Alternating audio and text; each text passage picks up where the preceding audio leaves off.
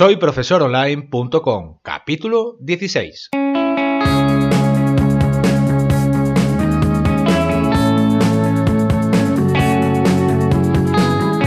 Bienvenidos al episodio número 16 del podcast para cualquier persona que desee compartir sus conocimientos y emprender en Internet al mismo tiempo, ganándose la vida con sus propios alumnos virtuales. Mi nombre es Héctor Abril y hoy hablaremos sobre cómo conseguir que tus alumnos virtuales bonifiquen la formación de sus cursos online. Y es que hay muchas maneras de enfocar la comercialización de los cursos que desarrolléis en Internet. Hoy toca el turno de hablar de cómo facilitar el aspecto económico para captar empresas que tengan trabajadores. Una fórmula muy interesante para conseguir nuevos alumnos. Vamos a empezar por saber qué es esto de la formación bonificada. Bien, todas las empresas disponen de un crédito anual, el cual es aportado por los trabajadores y la propia empresa a la seguridad social, en función de la contingencia de formación profesional de cada año. Este crédito es el que se utiliza para la formación de sus empleados.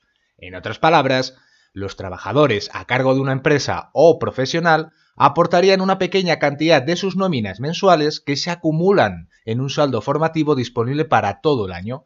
Lo cierto, y hasta que la normativa legal no cambie, a título general hay que comprender, cualquier negocio con entre 1 y 5 trabajadores dispone de 420 euros para invertir en formación continua, algo muy útil para que como nosotros como formadores podamos vender nuestros servicios como profesores online. El organismo que gestiona todo esto se llama Fundae. Antiguamente se conocía como Fundación Tripartita y depende del SEPE y a su vez del Ministerio de Empleo y Seguridad Social, por lo que tendréis que cumplir una serie de requisitos para formar parte de esta cadena de formación bonificada empezando por acreditarse y continuando por cumplir las normas con el fin de que vuestros alumnos virtuales puedan conseguir recuperar la inversión en formación que una vez que haya finalizado esta.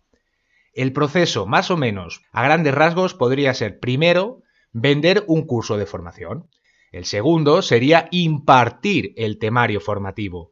El tercer paso, facturar y cobrar vuestro servicio. Y finalmente el cuarto paso sería recuperar por parte del cliente el importe abonado anteriormente.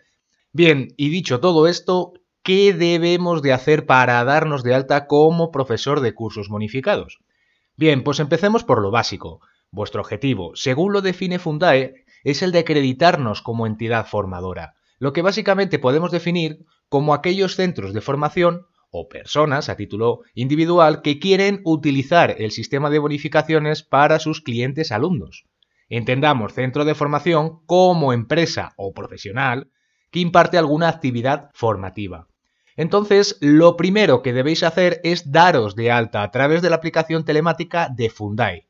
Y para ello vamos a definir los pasos. Primero, y esto es vital, tenéis que disponer del certificado digital y tenerlo instalado en vuestro ordenador. Si no lo tenéis, tenéis que entrar en un enlace que os voy a dejar en las notas del programa y seguir las instrucciones que os vaya solicitando. El segundo paso sería el de utilizar un navegador compatible con tecnología Java. Por ejemplo, Mozilla Firefox, Microsoft Internet Explorer o Microsoft Edge son algunas de las opciones. Google Chrome, por contra, no lo es ahora mismo. Y una vez eh, que dispongáis ya del navegador, lo que tenéis que hacer es acceder a empresas.fundae.es. Os dejo el enlace también en las notas del programa. Una vez que estéis dentro, a la derecha podréis encontrar un menú titulado Utilidades. Debéis de hacer clic en la opción de Inscripción sin especialidad. Recordad que os va a pedir el certificado digital y por tanto tenéis que aceptar para poder acceder a la siguiente pantalla. Ahora accederéis a una pantalla donde tendréis que indicar vuestros datos personales. Y bien, en el apartado Modalidad de impartición de la formación, deberéis de escoger teleformación para impartir cursos online. También podréis escoger mixta si tenéis pensado en algún caso dar parte de formación de manera presencial a los alumnos. Es decir, podéis dar una parte a través de un campus virtual y otra parte junto al alumno. El siguiente paso sería que dentro del apartado de áreas profesionales, un poco más abajo, debéis de escoger lo que impartís a vuestros clientes.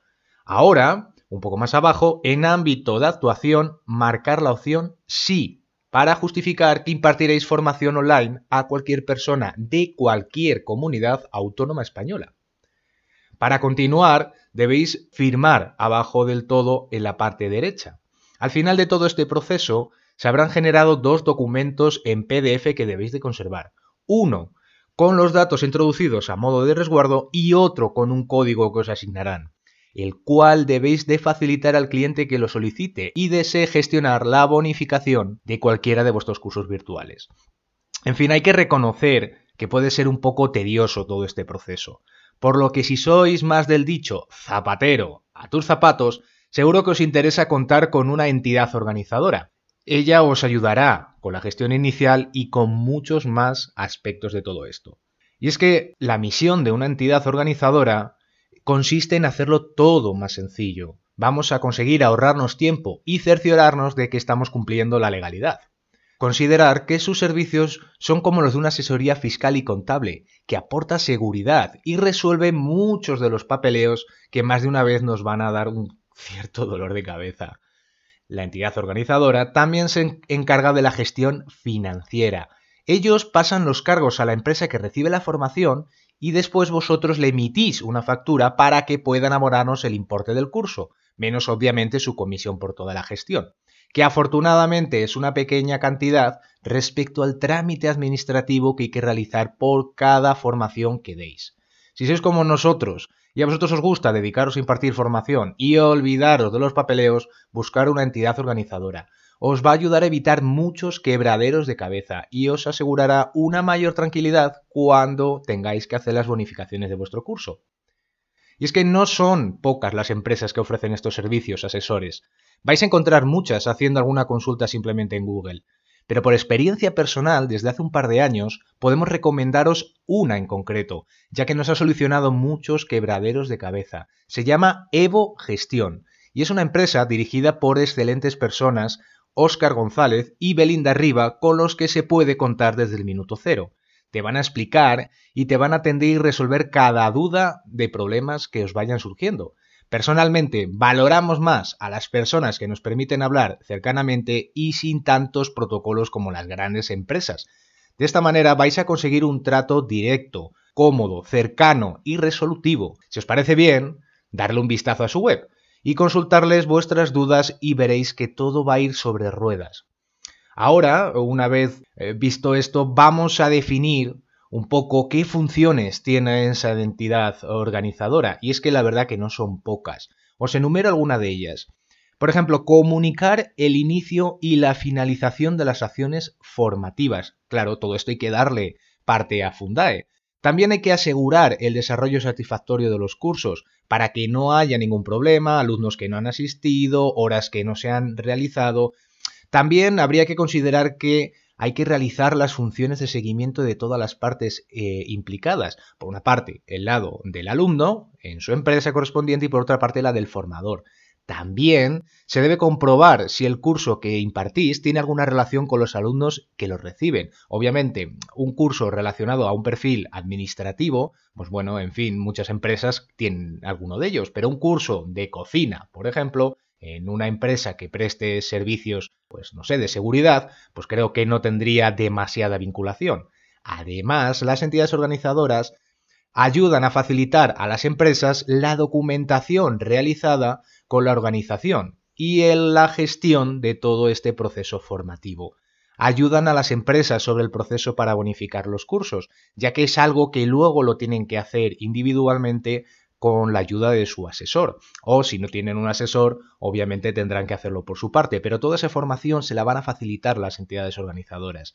Finalmente, y es otra de las múltiples opciones eh, y ayudas que os van a prestar una entidad organizadora, se encargan de hacer un seguimiento y controlar las inspecciones puntuales por parte de Fundai.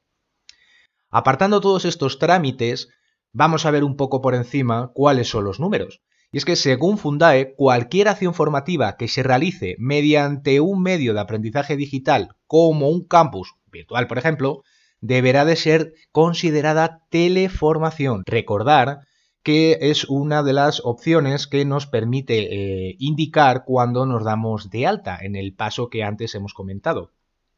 Y bien dicho esto, y para que sea bonificable a través de los créditos formativos de las empresas o profesionales con trabajadores, estas plataformas deben de cumplir una serie de requisitos de los que eh, vamos a hablar en un próximo podcast, ya que alargaríamos demasiado esto y son demasiadas, la verdad, lo vais a ver cuando llegue el momento. Aunque ya os adelanto que el precio por hora que permite bonificar Fundae es de 7 euros y medio brutos. Por lo que si queréis optar al mayor crédito formativo de una empresa que tenga de 1 a 5 trabajadores, considerar que vuestro curso debe de tener una duración de 56 horas demostrables para poder conseguir esos 420 euros habituales de una empresa común. Antes ya hemos comentado que al darnos de alta en alguna modalidad podemos escoger la de mixta, pero siempre que la parte de formación se imparta presencialmente en algún momento del curso. Con ello, vamos a conseguir que Fundae nos permita bonificar hasta 13 euros por hora presencial. Y es que debéis de conocer que no todas las empresas están en el mismo baremo de las 420 euros que hemos citado antes, por lo que es imprescindible conocer antes el saldo formativo de una empresa previamente a comenzar, antes de cualquier otro paso en el proceso. Tal vez no os compense si esa empresa ya no tiene créditos formativos. Una entidad organizadora puede gestionar también ese asunto y evitaros esta tarea. Alternativamente, también hay una herramienta propia de Fundae que aunque no sea efectiva para el 100% de todos los casos, puede que os sirva. Os dejo el enlace también en las notas del programa. Atención, porque para comienzos del 2018, Fundae permitirá acumular los créditos formativos durante cuatro años consecutivos, siempre que se notifique por parte de la empresa durante el primer semestre de cada año. Es decir, pasaríamos de esos 420 euros que acumulamos durante un año a 1.680 euros de esos cuatro años, obviamente. Os voy a dejar unas tablas en las notas del programa para que veáis algunos aspectos económicos en virtud del número de trabajadores y la cuantía bonificable que les corresponde. Y por otra parte también, ya lo hemos comentado antes, pero ah, dependiendo de la modalidad escogida, cuál es el importe por hora que podemos bonificar.